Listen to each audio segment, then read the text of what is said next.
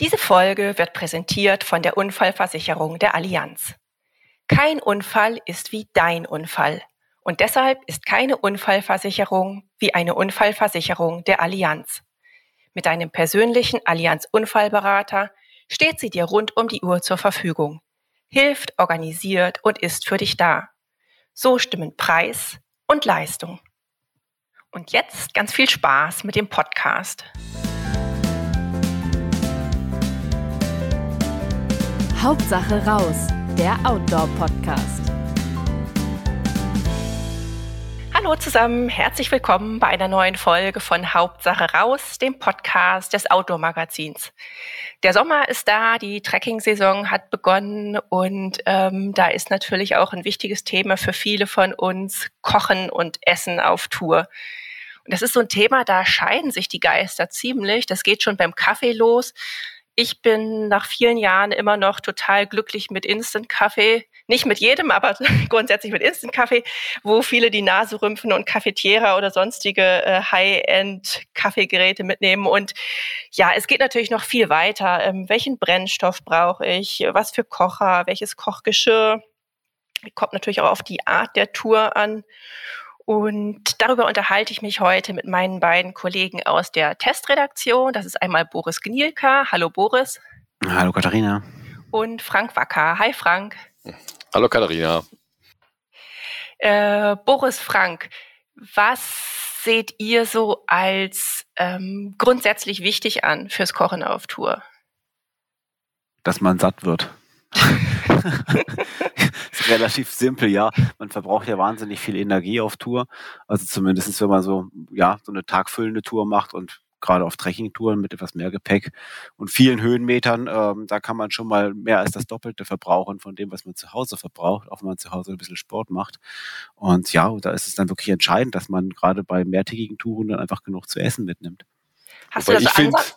Achso, Entschuldigung, hast du da so Ansatzwerte jetzt ähm, kalorientechnisch? Nein, das habe ich nicht wirklich. Also man kann ja grob in Tabellen gucken und dann steht dann da, also meistens steht dann da irgendwas von 4000 bis 5000 Kalorien pro Tag, äh, wenn man entsprechende Steigerung mit eingibt und, und, aber das, das, das kann man also unmöglich abdecken. Es geht einfach dann darum, so viel wie möglich abzudecken. Äh, je mehr man mitnimmt, desto mehr, desto mehr verbraucht man ja auch wieder, weil das Rucksackgewicht dann wieder steigt. Also was ich, ich noch ganz wichtig finde. So, genau. Mhm Genau, ist, also mir muss es auch schmecken. Ich hatte zum Teil schon Essen dabei, das fand ich so grausam vom Geschmack, dass ich dann doch lieber gehungert habe. das war dann irgendwelches Tütenessen, Fertigessen oder, oder billige genau. Sachen aus dem Supermarkt? Oder? Das war, also es war tatsächlich, äh, das eine war Outdoor-Tütennahrung, die war so irre salzig, also ich konnte es einfach nicht, ich konnte es einfach nicht essen. Oder auch, dass es mal so künstlich geschmeckt hat, dass mir wirklich schlecht davon wurde.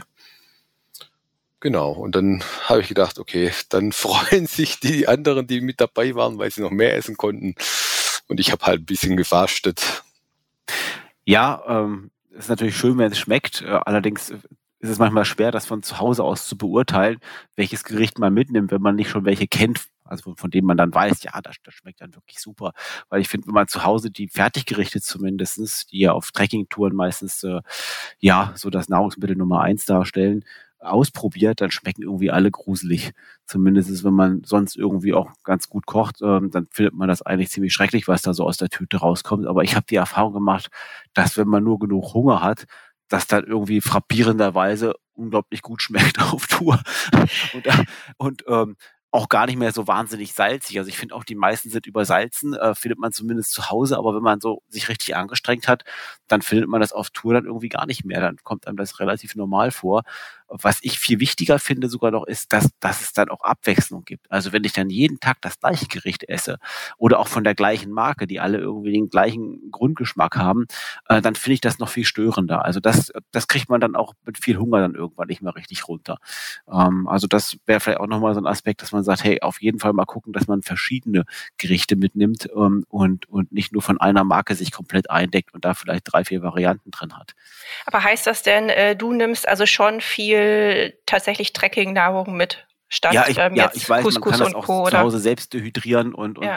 und machen und zubereiten. Das ist sicherlich ähm, ein großes Vergnügen für einige. Ähm, ich habe darauf ehrlich gesagt keine Lust.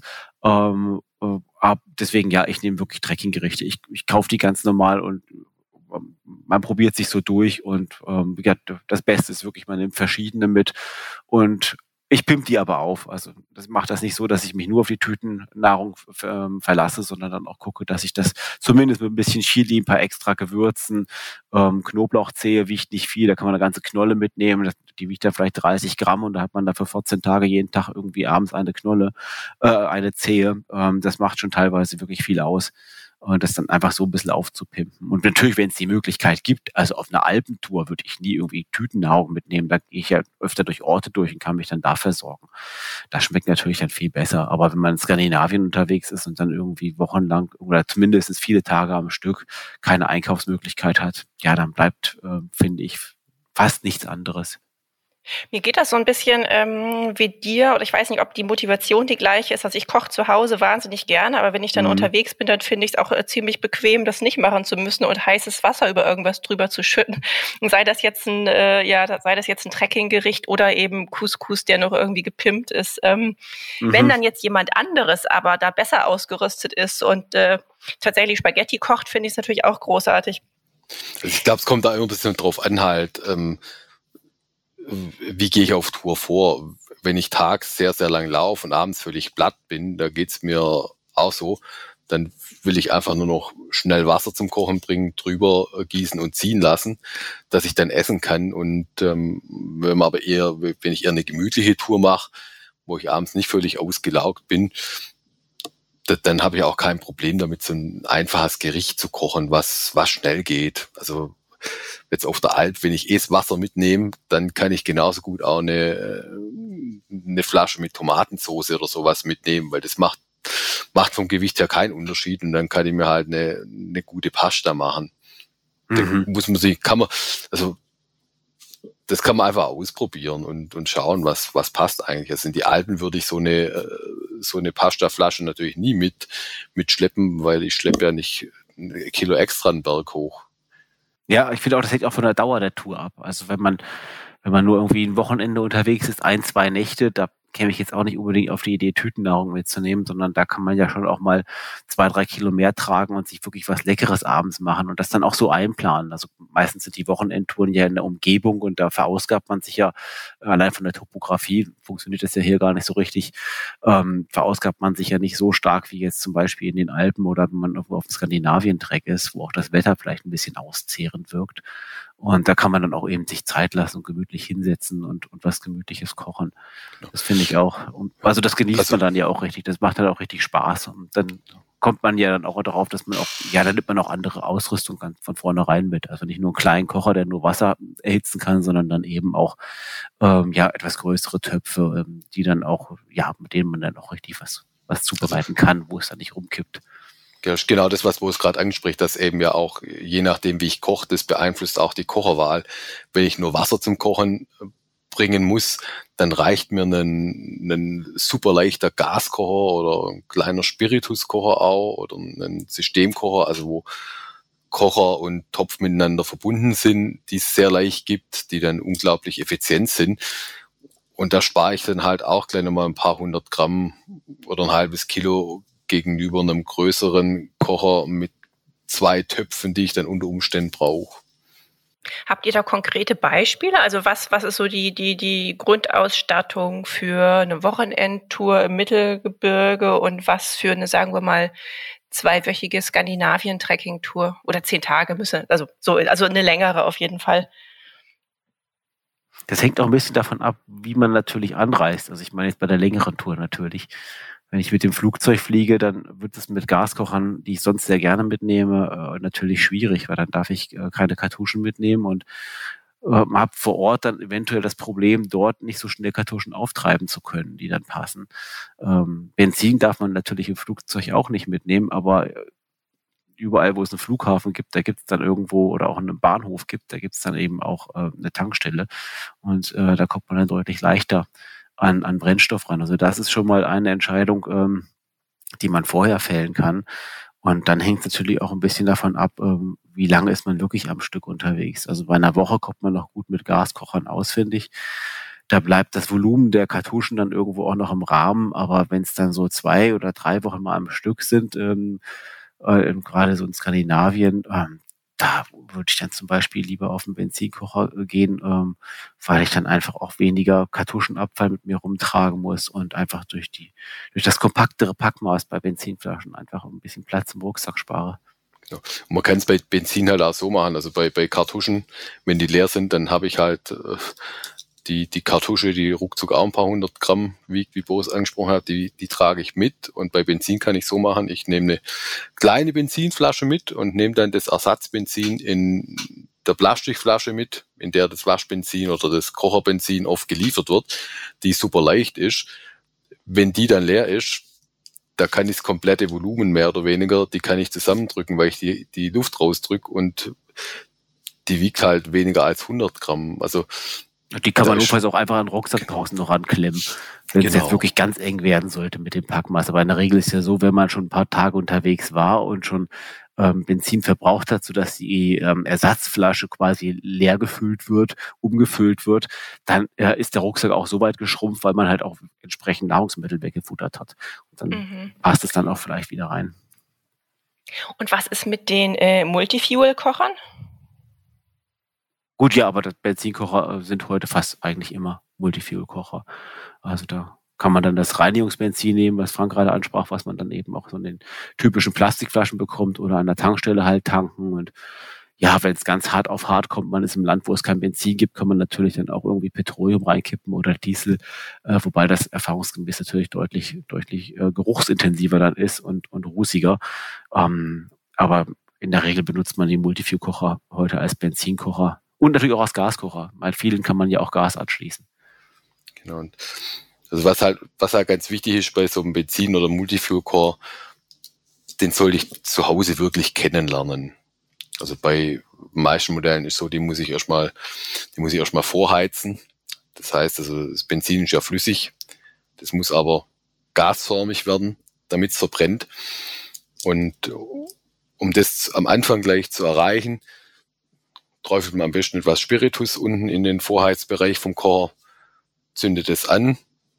Der brennt dann, heizt den sogenannten Generator vor. Das ist der Bereich, wo dann das flüssige Benzin vergast wird. Und, und erst dann brennt der Kocher sauber.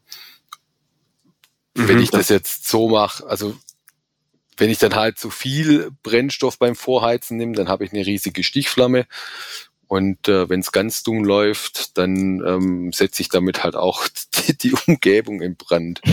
Also äh, da merkt, da merkt man einfach, wenn man also so ein Kocher erfordert einfach eine gewisse Übung zu Hause schon und dann auch Sorgfalt im Umgang damit auf Tour. Also wer kein, wer, wer sich sowas neu zulegt, am besten zwei Wochen im Voraus und dreimal damit schon zu Hause kochen. Ist das so eine Empfehlung oder? Also auf jeden Fall. Ich würde ja. sogar, ich würde sogar länger machen, weil dann kann man, wenn man dann häufiger zu Hause kocht, dann bekommt man ein Gespür dafür, wie viel Brennstoff brauche ich, um halt bestimmte Sachen zu machen. Und dann kann ich mir ausrechnen, wie viel Brennstoff ich auf, auf Tour mitnehme. Wenn ich zum Beispiel weiß, okay, äh, wenn ich mir morgens meine Kaffeemenge mache, die ich brauche, abends vielleicht noch einen Tee, ähm, das Abendessen und manche Leute wollen sich vielleicht mittags auch noch einen Kaffee machen, dann brauche ich am Tag 25 Gramm Benzin oder 20 Gramm Gas oder 15 Gramm Gas. Das gilt ja von Gaskocher letztendlich auch. Und wenn ich dann weiß, aha, okay, ich bin zehn Tage unterwegs, brauche im Schnitt am Tag 25 Gramm, dann weiß ich, okay, ich brauche 52 Gramm, plan vielleicht noch ein bisschen Reserve ein und, und dann trage ich nicht zu viel Brennstoff rum. Ich habe einmal auf Natur den Fehler gemacht. Ähm, ich habe zwei Liter Benzin einfach am Schluss wieder mit nach Hause gebracht. War völlig bescheuert. Mhm. mhm. Wie viele, wie, wie, äh, zwei Liter, wie viel hattest du denn insgesamt dabei? Oder wie lange ich hatte drei, Ich hatte drei Liter dabei und so, irgendwie okay. war ich, ja. also ich bin eher der Sicherheitsfreak, also ich nehme lieber doppelt so viel mit als äh, für eine Mahlzeit, Ma Mahlzeit zu wenig. Aber das habe ich völlig äh, da habe ich es völlig übertrieben. Da Aber das war eine Wintertour bestimmt, oder? Nee, nee, das war, eine, das war, eine, Sommertour, wo ich halt äh, über drei, wo ich über, wo ich über drei Wochen, über drei Wochen unterwegs war und ich ja. ging zum Teil davon aus, es war ganz viel auch im, im Gebirge. Ich ging auch davon aus, dass ich viel Schnee schmelzen muss, wo man ja viel, viel mhm. mehr Benzin noch braucht. Und dann war es aber just so, als ich gestartet bin, kam eine Hitzewelle. Und innerhalb von einer Woche ist der ganze Schnee weggeschmolzen und ähm, ich muss kein einziges Mal Schnee schmelzen, sondern es gab Wasser, Wasser en masse und zwar durch das, dass es so brutal warm war, äh, hatte ich ausgeführt, also ich habe deutlich weniger gebraucht, als ich es eigentlich sonst, äh, sonst gewohnt war. Ja, war, war einfach völlig bescheuert. Mhm. Weil du gerade sagtest, du seist ein Sicherheitsfreak. Also ich finde es auch wichtig, dass man, also ein Kocher ist ja elementar, also gerade in kalten Regionen, wo man dann auch keinen Zugang hat zu anderen Möglichkeiten, äh, sich was äh, Essen zu besorgen, ähm, ist es ja, und man nur Tütennahrung dabei hat, die man einfach so trocken nicht runterkriegen kann. Da ist es ja extrem wichtig, dass man einen Kocher mitnimmt. Ich habe es tatsächlich auch schon gemacht, das war auf meiner letzten Sarek-Tour in, in Norwegen, dass ich zwei Kocher mitgenommen habe. Und zwar tatsächlich dann auch einen Benzinkocher, ähm, ähm, weil wir da 17 Tage am Stück unterwegs waren zu zweit und da ja relativ häufig auch sehr kaltes Wasser zum Erhitzen gebracht werden muss. Das sollte man ja auch bedenken, wenn man zu Hause vielleicht so den Verbrauch ermittelt und man hat da so 20 Grad warmes Wasser, das bringt man zum Kochen. Wenn es dann aber 0 Grad warmes Wasser ist, äh, dann ist die Kochzeit und auch der Verbrauch ein ganz anderer. Wenn dann auch noch Wind dazu kommt, den man in der heimischen Küche ja auch nicht so hat, äh, trotz Windschutz, ein bisschen was geht immer verloren, dann braucht man auch noch mal mehr. Also der Reserve einzuplanen ist gar nicht schlecht. Also hatte ich diesen Benzinkocher dabei gehabt äh, weil ich aber wusste, dass ich mir mittags gern noch irgendwie einen Kaffee mache und manchmal sogar noch eine kleine heiße Suppe warm mache, wenn es besonders garstig ist, das Wetter.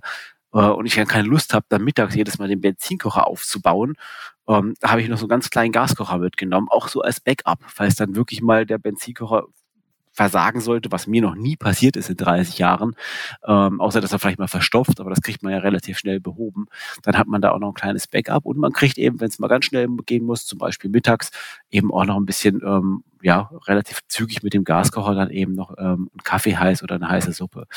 Ähm, und Brennstoff muss man ja eh mitnehmen. Da hatte ich also ein Liter Benzin dabei und dann noch eine mittelgroße Kartusche ähm, für den Gaskocher. Und äh, das zusammen hat dann tatsächlich auch gereicht für zwei Personen und und 17 Tage. Das heißt, es war nicht nur Backup, also es war auch beides in Benutzung. Mhm, genau, okay. es war einmal als Backup, aber in erster Linie habe ich es mitgenommen, weil ich, wie gesagt, mittags gerne noch schnell was, was Warmes äh, ähm, futtern und trinken wollte und da jedes Mal den Benzinkocher anzuschmeißen, das ist ja auch deutlich umständlicher, als nur eine Kartusche aufzuschrauben. Ähm, das wollte ich mir dann einfach sparen.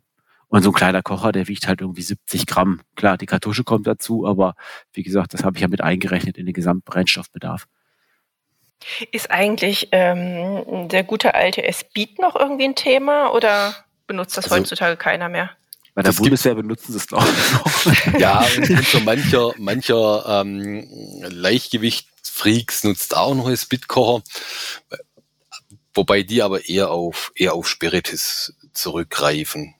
Und ähm, da gibt's mittlerweile sehr, sehr leicht, also Drangia-Kocher kennen ja viele von uns, die so einen Spiritus-Einsatz haben, wie man auch vom, vom Fondue her kennt. Und da gibt's mittlerweile auch Leichtvarianten aus Titan.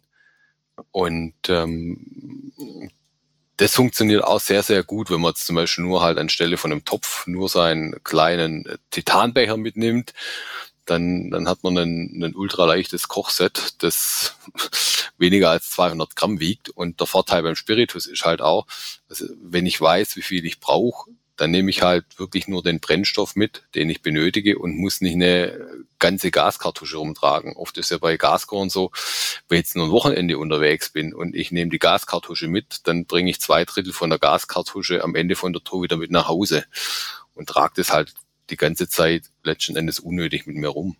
Mhm. Der ist bei kleinen Kartuschen nicht. Also die selbst die sind meistens auch zu viel für, für nur einen, für eine Nacht. Das finde ich auch, ja.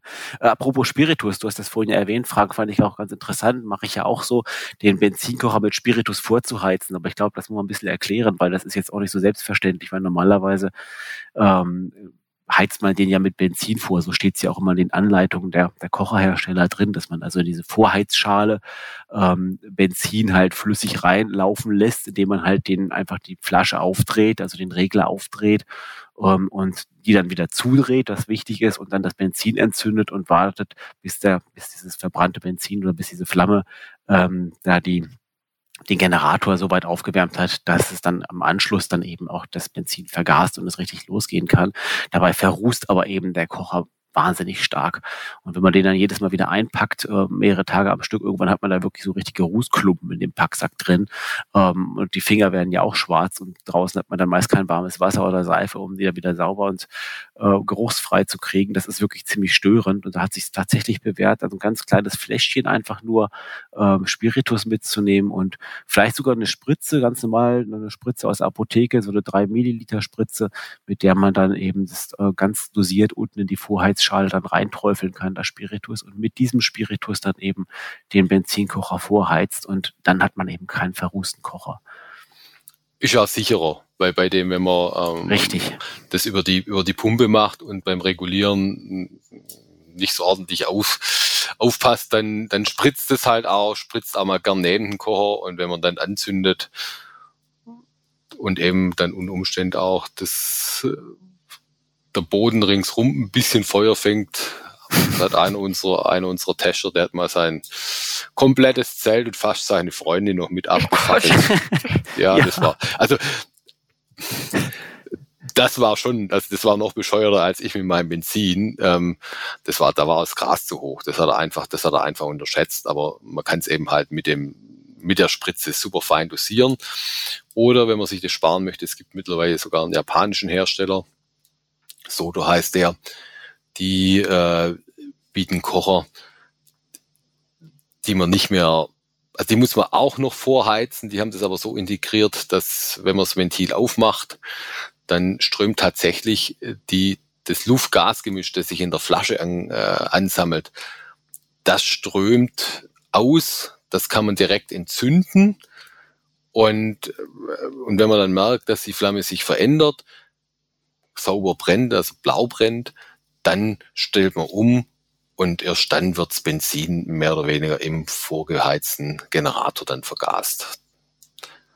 Das funktioniert richtig klasse. Also auch da heißt es erstmal kennenlernen, bis man den richtigen Umschaltpunkt ähm, Punkt hat. Aber das ist eigentlich derzeit so der Kocher, den ich die, die meiste Zeit nutze, wenn ich einen Benzinkocher nutzen möchte oder einen Multifuel-Kocher weil es so einfach funktioniert.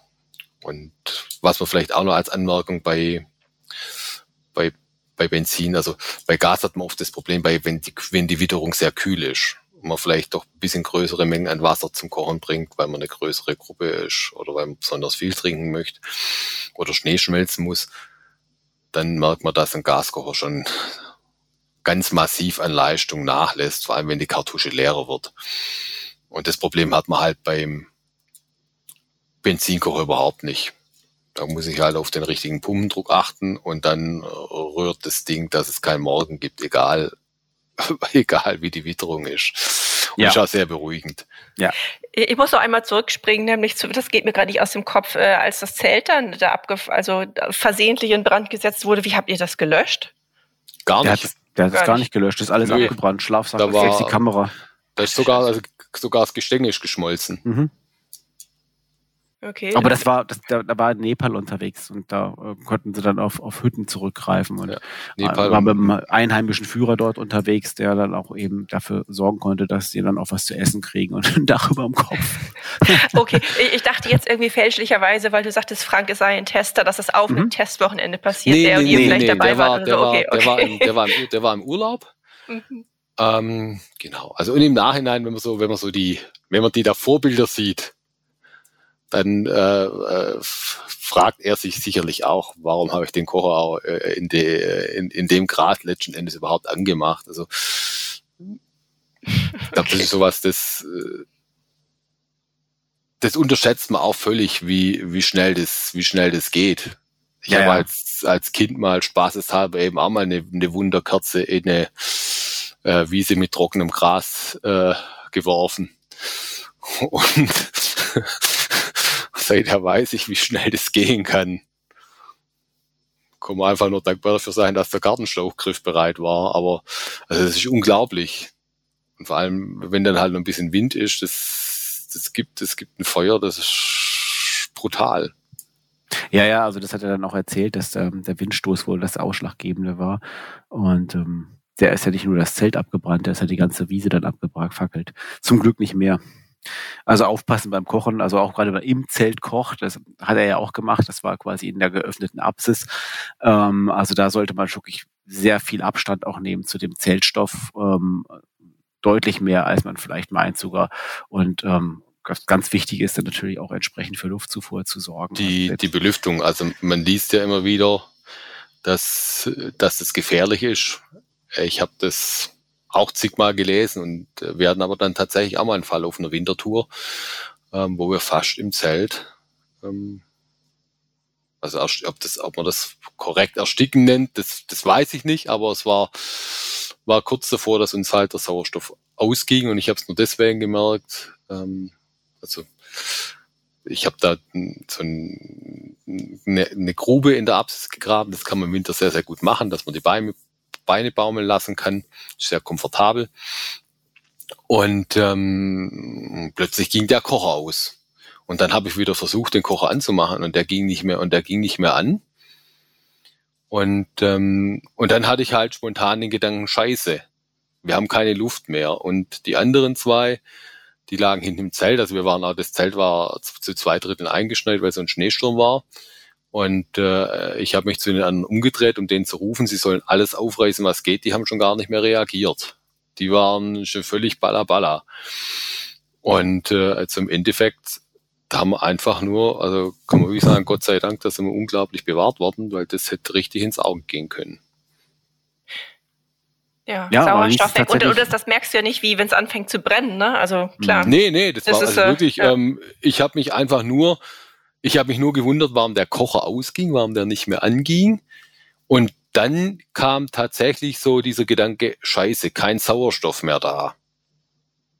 Also, und, und dann war halt das, und ich hatte das gar nicht bemerkt, dass die hinter mir eben gar nicht mehr reagieren, weil das war ein Benzinkocher, der relativ laut ist, wenn der läuft. Das ist auch sehr beruhigend irgendwie, oder finde ich sehr beruhigend. Schönes Geräusch. Und ähm, aber die waren nicht mal mehr fähig, also so zu reagieren, dass jetzt die Eingänge vom Zelt dann aufgerissen haben. Das habe alles ich dann noch gemacht.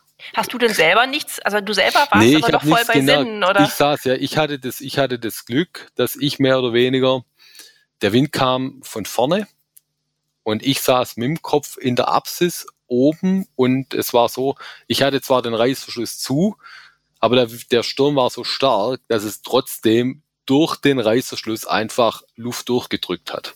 Ah, okay. Genau mhm. da, wo mein, also da, wo ich saß, wo ich meine Nase hatte. Deshalb habe ich davon über, ich habe, ich habe das tatsächlich nicht gemerkt.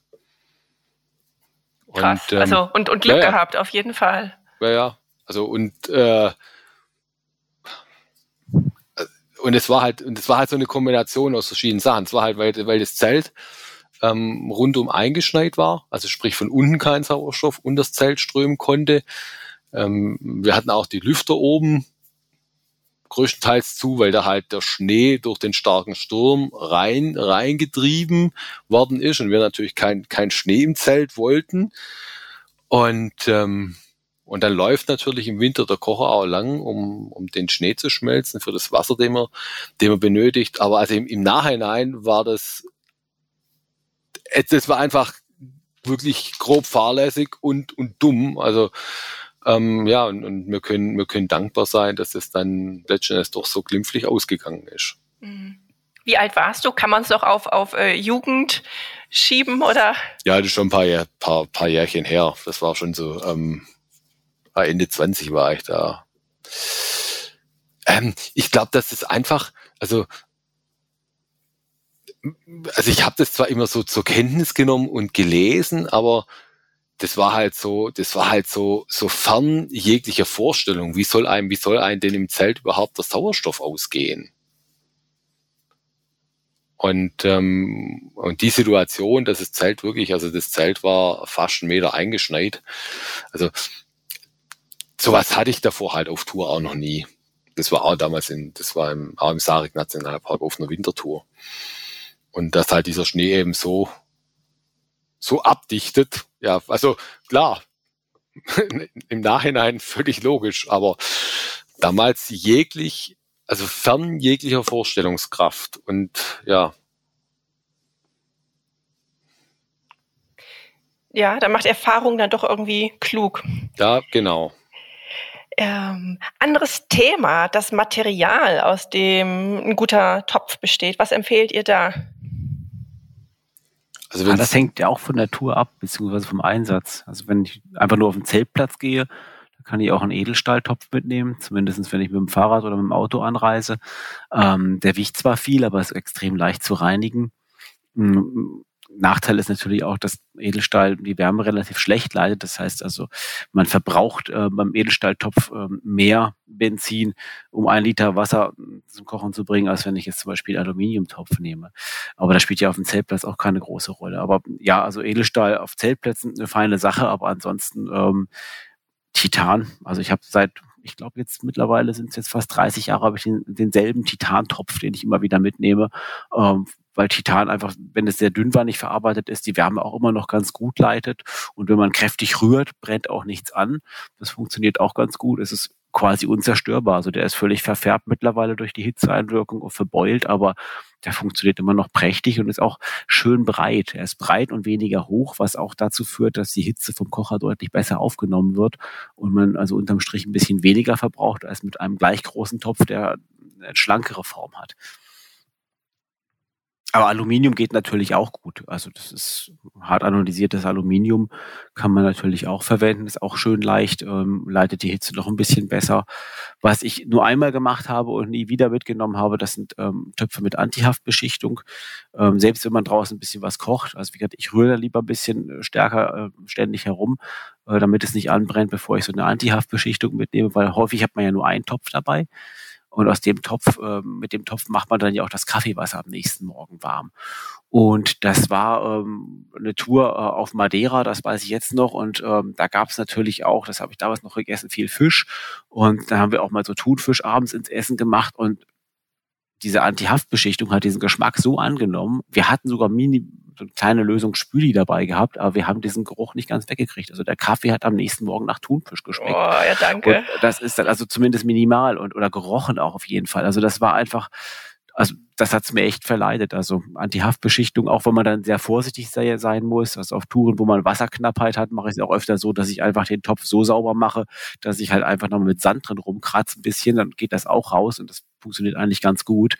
Ähm, wenn man keine Wasserknappheit hat und in Skandinavien unterwegs ist, dann hilft Sand auch. Also zum Beispiel in Gletscherbächen oder sowas kann man damit wunderbar den Topf wieder richtig sauber machen. Das kann man bei der Antihaftbeschichtung aber nicht tun. Also der ist dann, klar muss man darin auch nicht so fest rumrühren, weil das ja leichter abgeht.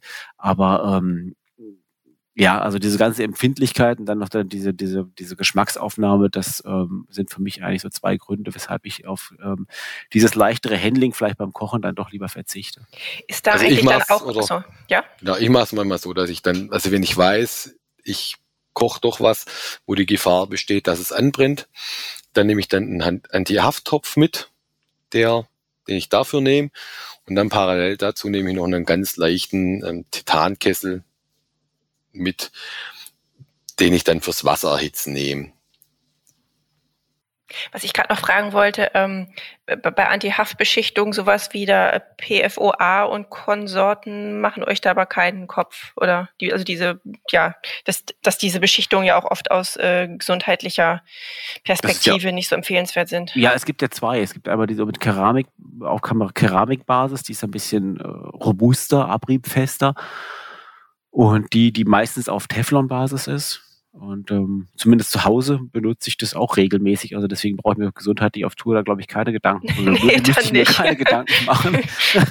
also zu Hause habe ich auch zumindest die Pfannen, die haben bei mir eine Teflon-Beschichtung, weil das wirklich das Einzige ist, was wirklich richtig gut funktioniert. Das mit dem Keramik funktioniert bei mir selten gut. Also ich habe mittlerweile rausgekriegt, wenn man hitzestabile Öle verwendet, dann geht es mit den Keramikdingern tatsächlich besser. Also da kann man, wenn man natives Öl nimmt, nur Erdnussöl nehmen Ähm, alles andere, also Olivenöl oder Rapsöl oder sowas, wird nicht funktionieren, weil dann, dann packt es dann doch fest mit dieser Keramikbeschichtung und Teflon funktioniert da fabelhaft und ähm, nee, also gesundheitlich, ehrlich gesagt, ähm, auch wenn ich da sonst sehr darauf achte, aber ich glaube, das habe ich jetzt auch noch nichts äh, Fundiertes drüber gelesen, dass das wirklich so gesundheitsschädlich sein soll. Und auch wenn ich das jetzt zu Hause nicht machen würde, also ja, die zwei Wochen auf Tour, ich glaube, ich glaube nicht, dass das die Lebenszeit signifikant verkürzt. Nee, wohl nicht. Also, und da kommt es auch drauf an, einfach auf eine gute Qualität achten.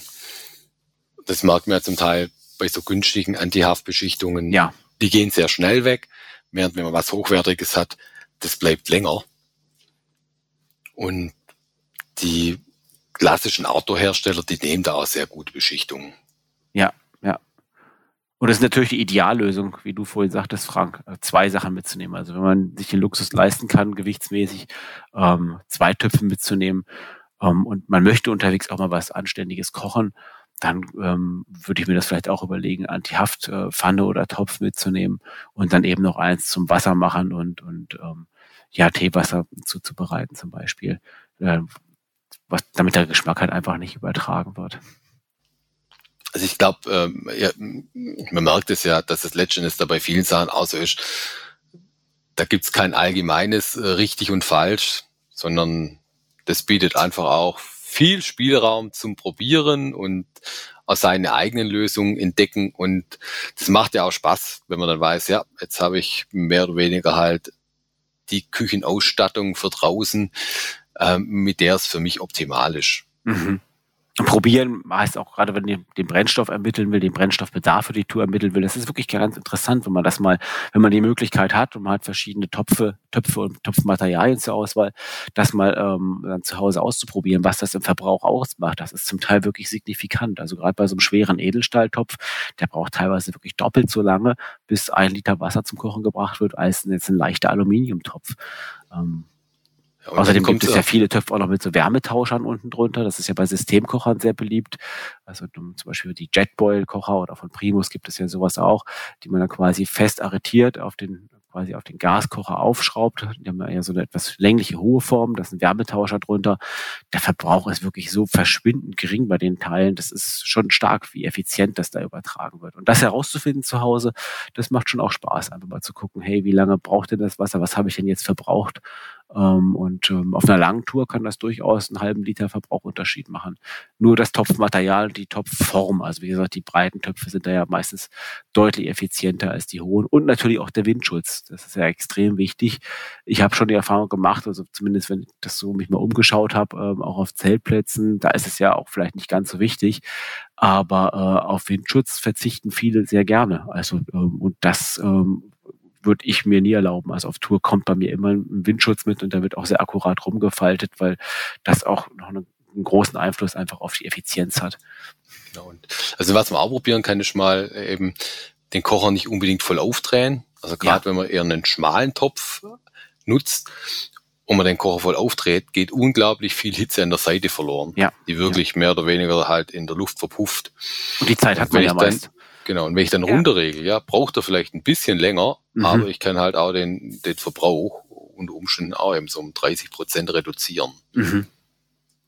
Also effizienter, indem man nicht Vollpower gibt, genau. genau. Ja, und wenn ja. man Brennstoff sparen will, ist es auch eine gute Möglichkeit. Das haben wir in, äh, auf dem Norden auch häufig gemacht, wo man sehr kaltes Wasser eben aus dem Bächen schöpft, ähm, was man dann erhitzen muss, wenn man dann schon irgendwie, das kam bei uns schon oft dabei vor, äh, dass wir noch irgendwie vielleicht einen kleinen Berg besteigen wollten, ähm, drei Uhr das Zelt aufbaut und sagt, jetzt gehen wir nochmal auf den Berg hier und ähm, nutzen das hier als Basislager, dass man dann schon bereits einen Wassersack füllt mit Wasser aus dem Fluss, was dann vielleicht so zwei, drei Grad hat und dann einfach vors Zelt liegt. Da muss noch nicht mal die Sonne scheinen. Also der erwärmt sich auch so an der Luft ähm, am besten natürlich noch in die Apsis legen, wenn die Sonne nicht direkt knallt, äh, weil die Apsis, da staut sich ja die Wärme ganz gut. Und dann kann man seine Bergtour machen. Wenn man abends wiederkommt, hat man so 20, 30 Grad warmes Wasser.